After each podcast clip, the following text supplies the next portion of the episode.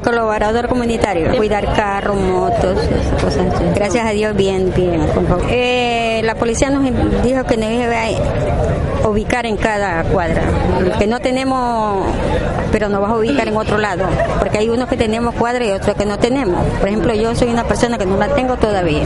Gracias a Dios que yo me siento bien porque yo necesito trabajar para mí, para mí, que digamos ya.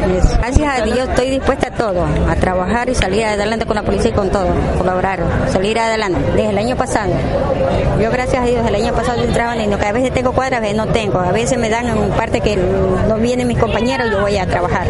Pero gracias a Dios yo me siento bien. Sí, sí señorita, yo me siento bien. Gracias a Dios, discapacitada para trabajar, salir adelante.